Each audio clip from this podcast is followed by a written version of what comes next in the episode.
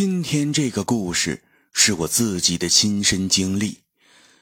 不得不说呀，当初在遇到这个事情的时候，我的确也是被吓了一跳。而如果只是我自己看到了，恐怕是因为精神恍惚而产生的幻觉。但我们住在同一个宿舍的人，居然都曾在三年之内陆陆续续的见到了这个怪异的东西。那么，也就证明当初我所看到的东西，绝非是假象。欢迎大家来到夜半鬼谈，我是主播宁宁。今天给大家带来的故事：撑伞的死尸。在我很小的时候，上学是由父母接送的。后来啊，家里人嫌麻烦，就直接在家附近找了个小学。虽然教学质量不算太好，但至少离家近，遇到啥事儿都能第一时间的处理。而在我上了初中之后，就一个人开始走读。直到高中，我才第一次体会到寄宿学校的感受是怎么样的。说实在的，我真心不喜欢寄宿的模式，因为你根本不知道你自己住的这个地方在很久之前究竟是做什么用的。记得原来刚住校的时候，很多方面都不太适应。所以，我们几个室友就结伴而行，到外面去走走，感受一下周边的环境，以及探索一下设施的具体建造位置。这些对我们日后都有很大的作用。而我现在还清晰的记得，那是我进入学校后的第一个星期天，那天下着蒙蒙细雨，所有的环境都被一层淡淡的雾气。笼罩着，而我因为离校的时候有作业没有带回家，所以就提前到学校补作业。补完之后，闲着无聊，我就拉着一个人撑着伞到学校里走走。不知道是从什么时候开始，我就特别喜欢这种蒙蒙细雨的天气，漫步其中总能让我体会到一股来自大地的芬芳气息。可怪事儿就发生在我离开教室后不久。我到现在还清晰的记得，发生怪事儿的位置是在学校的犄角旮旯里。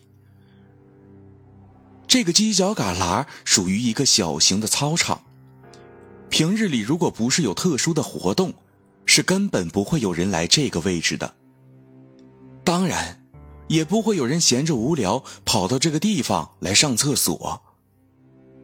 而今天，我和身旁的小刘却能清楚的看到远端的操场中央有一个撑着黑色雨伞的人。可能黑伞并非特殊，毕竟现在这个时代，任何颜色的伞都很常见。但黑色的油纸伞，可就不常见了。并且，这个撑伞的人还穿着一身特别老旧的校服。我记得这种校服早就在我上小学的时候就已经被淘汰掉了。时至今日，至少得有七八年的历史了，现在居然还有人穿，真的是有够落伍的。当时我和小刘都没有在意这个问题，只当是自己遇到了一个精神不正常的人。可接下来，我们却赫然看到这个人缓缓的走了起来。他是直接朝着后门的位置走去的，看样子似乎是想离开。你说，他该不会是要逃学吧？还有啊，这后门怎么敞开着也不关？是不是这家伙给锁给撬开了？听了小刘的话，我只是嘿嘿一笑。可就在此时，我却突然发现，这个手持黑伞的家伙在走路的时候，脚居然不沾地。非但如此，在他走到后门位置时，整个人就像是云烟一般彻底消失的无影无踪。看到这里，我则直接愣在了原地。我在思考，自己该不是撞见鬼了吧？不可能啊！学校里面人山人海，阳气极重，根本不可能有鬼。可后来，在我们把这个事儿向别人讲述的时候，得到的答案却是：后门。咱学校根本没有后门啊！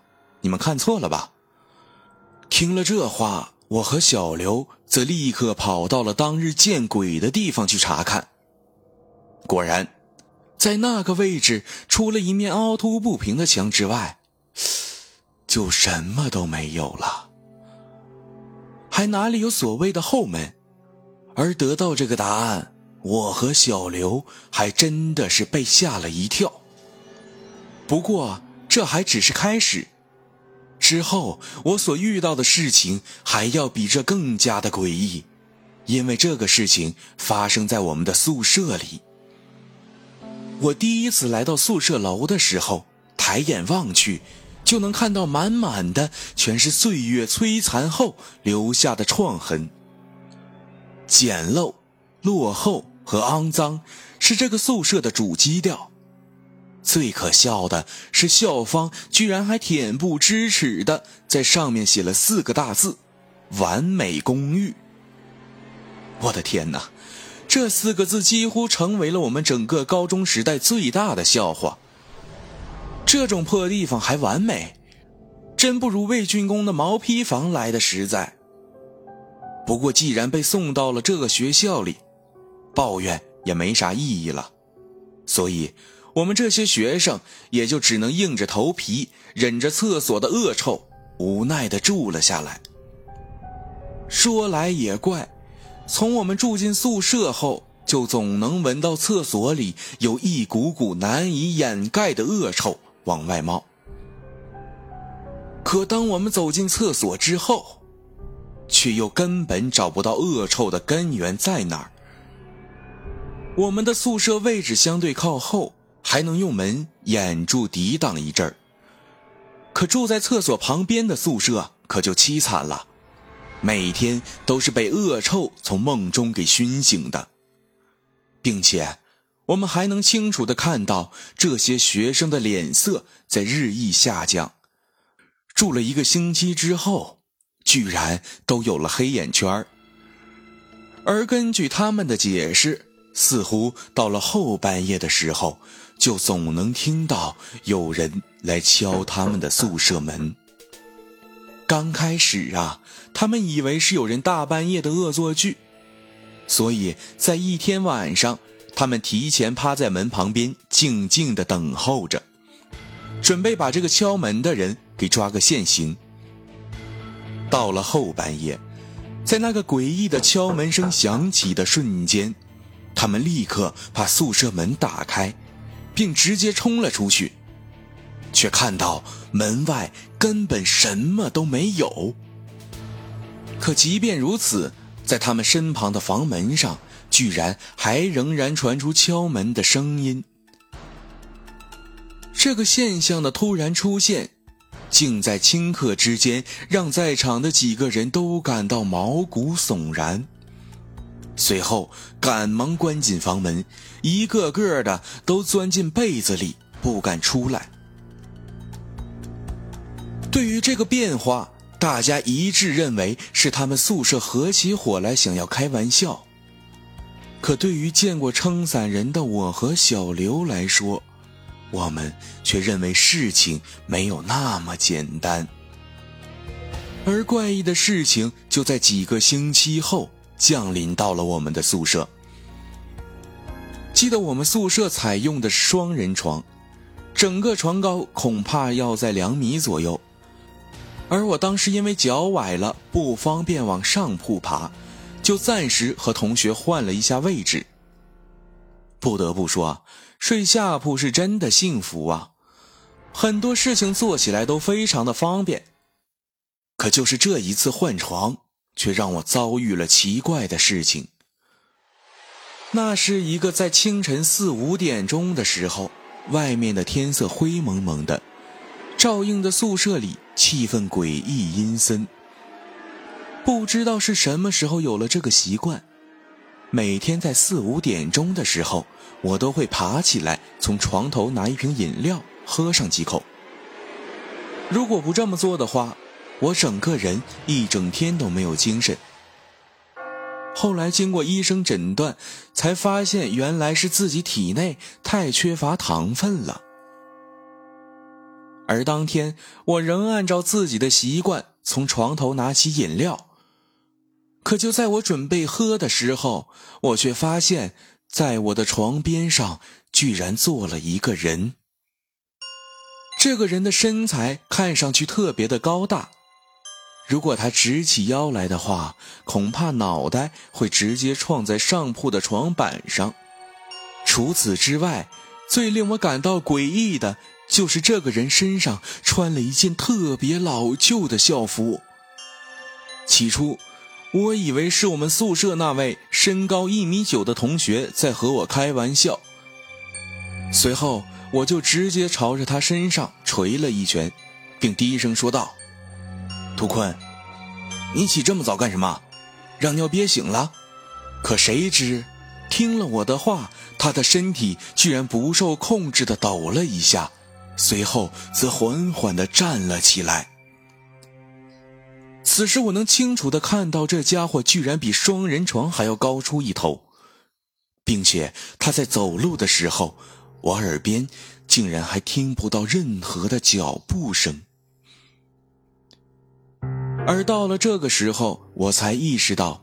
这个人身上穿的校服，不正是我几个星期前在学校小操场上看到的那个手里撑着黑色油纸伞的人穿的是一样的吗？如果是这样的话，难道说刚才坐在我身边的这个家伙，也是个来路不明的野鬼吗？想到这里，我则立刻从床上跳了起来。并快步跑到了宿舍门的位置，却发现宿舍门上的插销仍然紧紧地固定着，根本没有被打开的痕迹。而此时，我还趴在窗户上向门外望，却是突然看到一双暗白色且没有瞳孔的眼睛正趴在门外，直勾勾地盯着我。在我两者产生对视的瞬间，我内心的恐惧则立刻席卷而出，并直接把我吓瘫在了地上。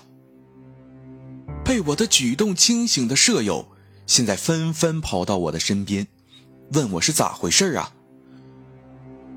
而我只是一个劲儿的指着门外，什么话也说不出来了。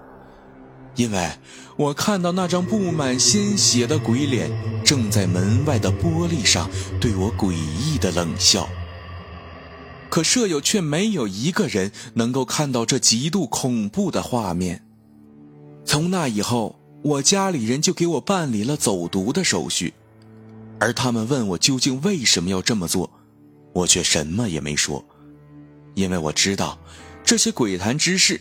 他们根本不会相信的。记得到了毕业的时候，我才从几个老师的嘴里得到了这个怪事的答案。原来，我们这个学校的前身竟然是所医院，而我们所居住的完美公寓，其实就是之前医院的停尸房改造的。至于那几个穿着校服的鬼，恐怕也和这个停尸房有着千丝万缕的联系。不过，具体是什么缘故，我就不得而知了。